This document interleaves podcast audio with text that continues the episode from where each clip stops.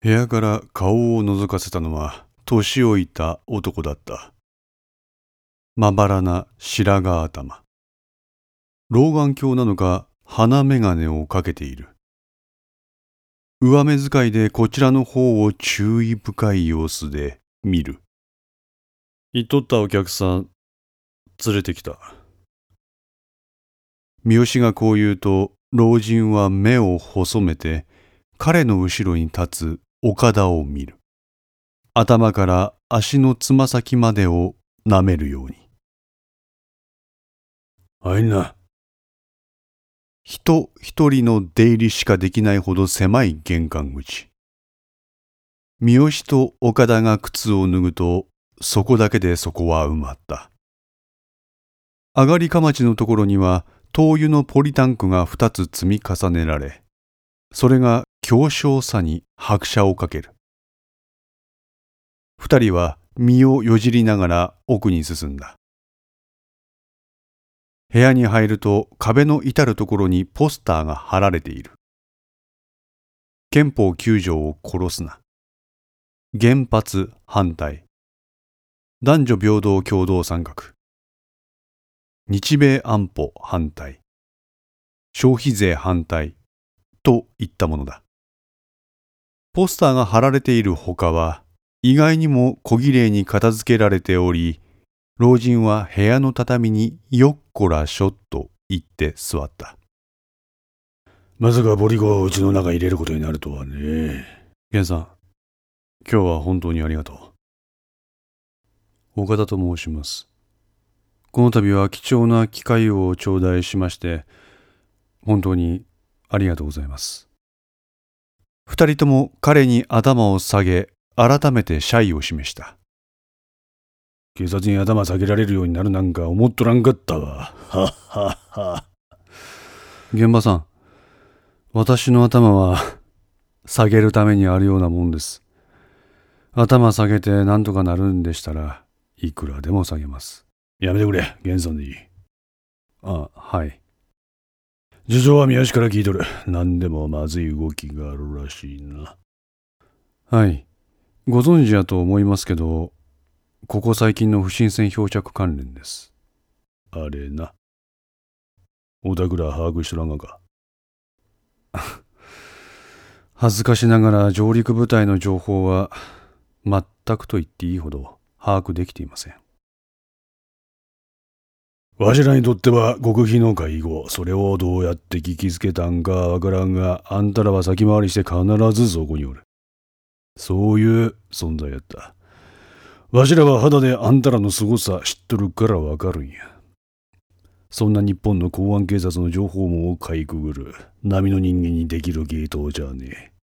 しかも一度ならず何度も。組織的や。はい。厄介な相手やな。ええ。わしらはわしらの革命の姿がある。この革命はわしらの手で成し遂げねばならん。よそんもんがこっそりわしらの島へ入り込んで引っかき回されるのはごめんなんやって。とにかく自国のことは自国で、そこのあたりは我々と社会改良党とでは組めるということですね。現場はうなずいた。ま、前置きはここまでとしてや。現場は押し入れから大きな紙を引っ張り出してきてそれを二人の前に広げた。それは何枚ものコピー用紙を貼り合わせて作った畳一畳程度の大きさの日本地図だった。これは？見てビンとこんけ。岡田は地図をしげしげと見る。日本海沿岸部のところどころに赤丸のシールが貼られていた。そして福岡、島根、鳥取、兵庫、福井、石川、富山の県庁所在地に青丸のシールが貼られ、各県のところどころに黄色の丸シールが貼られている。この赤マークは、そう、最近立て続けに発生している話題の不審船漂着事件の現場。過去3年分の漂着地点が網羅されとる。3年分。そうや。え、そんな前から？んなもん、昔、三好がらんだ工作船漂着事件のところから似たようなことあるやろいや。まあ、ええ岡田さん。俺と源さんはその時からの付き合いなんですよ。三好が間に入った。おそんな前から。ご覧の通り、源さんは生粋の社会科領党の党員。下妻有利の上陸の時にあいつが滞在した村の住人なんです。え、あの時の？現場はうなずく。あそこは社会党の党員が多い村でして、昔から噂があったんですよ。その連中が椿さんの工作員を手引きしとるんじゃないかって。わしの村の人間にそんなことをする人間はおらん。それだけは断言する。あの事件は、わしらのそういった世間からの疑いの目を逆手にとって、下妻らがやったことや。わしは奴らのやり方が憎たらしいんよ。わしらはほんな汚いやり方で革命なんかせんわい。そうでしたか。あん時からわしら社会党は独自のネットワークでその手の連中の監視をしとる。あんたら公安が役に立たんかったからな。ほら、赤丸ダントツで石川県トップやぞ。面目ない。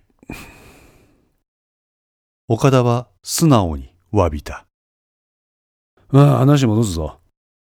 青は不審船が漂着した県の県庁所在地。んで、この黄色。これが、今回あんたらに伝えなあかんやつや。黄色のシールは不審船が漂着していない県にも貼られている。福岡や兵庫には全くなく、富山県に比較的多く確認できる。その中でも飛び抜けて多く貼られているのが石川県だ。これ、アパートとかマンションとかの賃貸物件なんや。賃貸物件。うん。築30年以上経ったいわゆるボロ物件。最近この手の物件、中国とか東南アジア、インド、中東系とかの連中住み着いとるの知らんげ。知っています。実際自分も見たことあります。治安がどうこう言うけどな。言うほどそんなやんちゃな人間っておらんもんねんて。実際、下手な日本人よりもちゃんとしとるって話も聞くんや。ああ、そうなんですか。需要と供給で商売っちゅうものは成り立つ。人口減少で不動産経営も厳しい。昔ながらの大家連中もそういう人間相手に商売せんことにはやってけんしな。で、最近この黄色のところで、新しい顔が見かけられるようになったって情報が入った。新顔。ロシア系。ロシア系？そう。ロシア系の人間の出入りが確認されてる。あ、いや、言い方が悪かった。確認はされとらん。けどそっち系の言葉が話されるのを聞いたっていうのをこの地図は網羅しとる。え、こんなに？赤幕に比例して、こいつも石川がダントツや。ああ、でもな、これは延べなんや。今現在こんだけの物件があるっちゅうもんじゃねえ。ほら、現場が指さす黄色のシールのそばに日付のようなものが書かれている。これは大正物件の生活の気配がなくなった時期の日付。仮に退去日とすっか。うーん金沢の中心部に徐々に集まってくるようにも見えますね。その通り。遠くの方からこっちの方に徐々に。あれ？気づいたけ。富山のほとんどが4月12日の日付ですね。そうねんで。2週間前に忽然と姿消しとるんや。同時多発的な動き。偶然とは思いがたい。黄色の丸シールで現在有効であると思われるものは6箇所ある。源さん、この物件、物件名とか部屋番号の情報は？あるに決まっとる。それもらえませんか？やることはできるけど、何すれんって。ガサ入れます。ああ、やめとけ。なんで？無理や、それは。だからなんで？国際問題にな。国際問題？特定の民族をターゲットにしてガサ入れたなんて世間に知れると人権派のメディアの格好の餌食になるぞ。でも、ことが起こってはどうにもなりません。我々は犯罪を水際で防ぐのが仕事です。ああ、岡田さんでいたけはい。あんたの言っとることは正しい。けど、それだけやと握りつぶされるぞ。それはありません。ああ、なんでそう言い切れない。そういった捜査妨害が入らないように、我々の公安特化が設立されたんです。だからわしが言っとるのはそういった官僚サイドの話じゃねえんてや。というと、政治やって政治。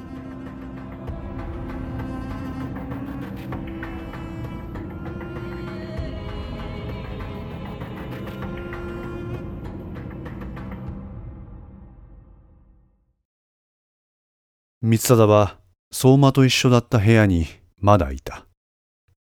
随分と思い悩んでらっしゃるみたいですね、クイーン。だったら、継続した方がいいんじゃないですか。このままナイトとビショップを観察し、実験の結果を見守るって具合に。坊山に届けられた携帯電話。テーブルの上に置かれていたそれを手に取った彼は画面をタップした。通知が何件も来ている。ロックを解除するとビショップからのものであることが分かった。SNS と電話どちらからも連絡が入っていた。何度も。今日は、もういい。そう言ってミサダはそれをしまった。何ですか、大川さん。鬱陶しそうに久我は電話に出た。違うじゃないか。はい南の話だよ。何が？全然自宅に引きこもってねえじゃねえか。南のやつ今病院だぞ。え？今、チャンフリの中の人間から連絡があった。南救急車で搬送されたって。救急車？中のやつカンカンだ。とうとうお前身内に手出したなって。クガお前何やってくれたんだ？え、待って。嘘でしょ？嘘なわけねえだろうが。ま、ま、待って待って待って待って待って待って。落ち着けって。病院ってどこ？石大だ。石大？え、石大だったらクイーンからその情報入るはずなんだが。聞こえないのか石大だって。待て待て。大声出すなって。落ち着けて。大川さん。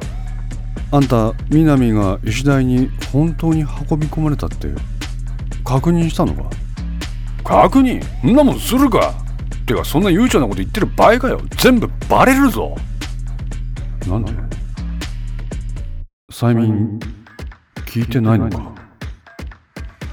いや実際クイーンには聞いていた。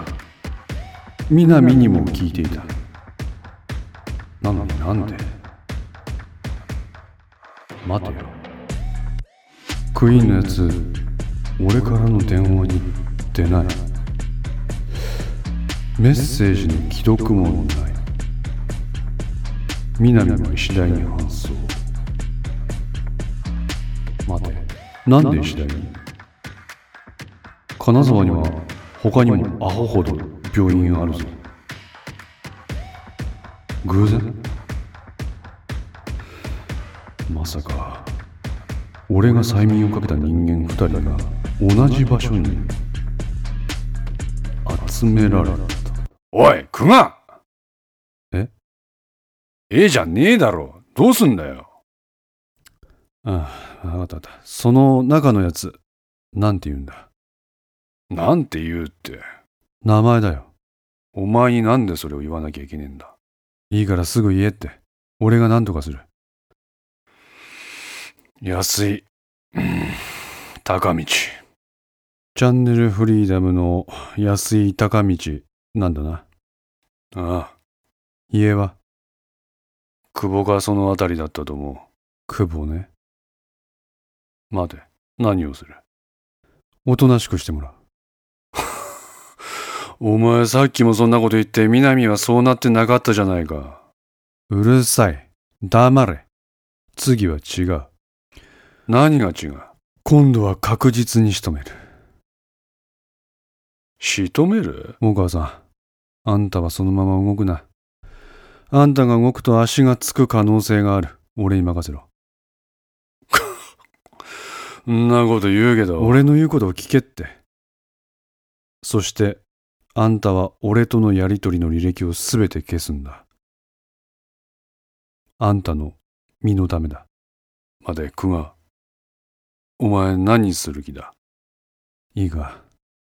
もう俺とは関わるな。あんたはあんたのケツを拭くことだけ考えておけ。俺のケツ拭き？それぐらい自分で考えろや。電話を切った久我は即座に光貞に電話をかけ直す。しかし、それに応答する気配はない。俺らみたいなちっぽけな存在が何をできるっていうんだ。できっこないことを無双して越に浸ってても現状はちっとも変わりやしないよ。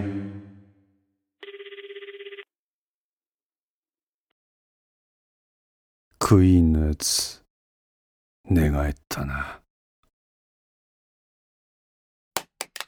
切った電話を力なく床に落とした。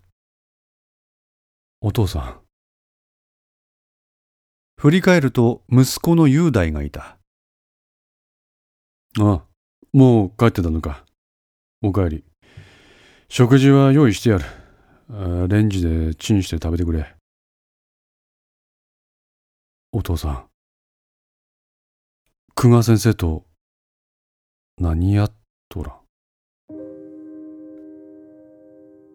ねえ、お父さん。どこから聞いた？全部聞いた。この雄大の言葉を聞いて、大川は言い訳できない状況になっていることを悟った。いいか、もう俺とは関わるな。あんたはあんたのケツを拭くことだけ考えておけ。さっきの久我の言葉が頭をよぎった、その時だった。雄大が大川に抱きついた。お父さん、お願いやから無茶だけはせんといてくれ。雄大。大川の胸は雄大の涙によって濡れていた。あんな声で久我先生怒鳴るなんかお父さんじゃねえみたいやわ。なんか最近お父さんどんどん別人になってっとれ。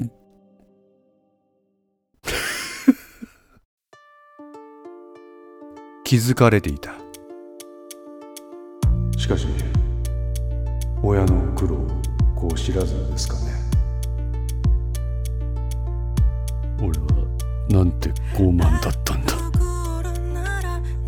大川は雄大をそっと抱きしめた。5のセンスリーいかがでしたでしょうか？このお話は毎週土曜午前5時に1話ずつ更新できるよう鋭意作成中です。ご意見やご感想がありましたら Twitter の DM やウェブサイトのお問い合わせからお寄せください。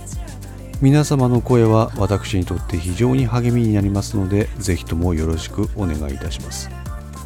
お寄せいただいた声には実質ですが何かしらの返信をさせていただきます。また iTunes Music Store の中のレビューも頂戴できれば嬉しいです。闇と船 F の活動状況については Twitter をメインに報告いたします。よろしければぜひフォローください。それでは皆さん、また来週。ごきげんよう。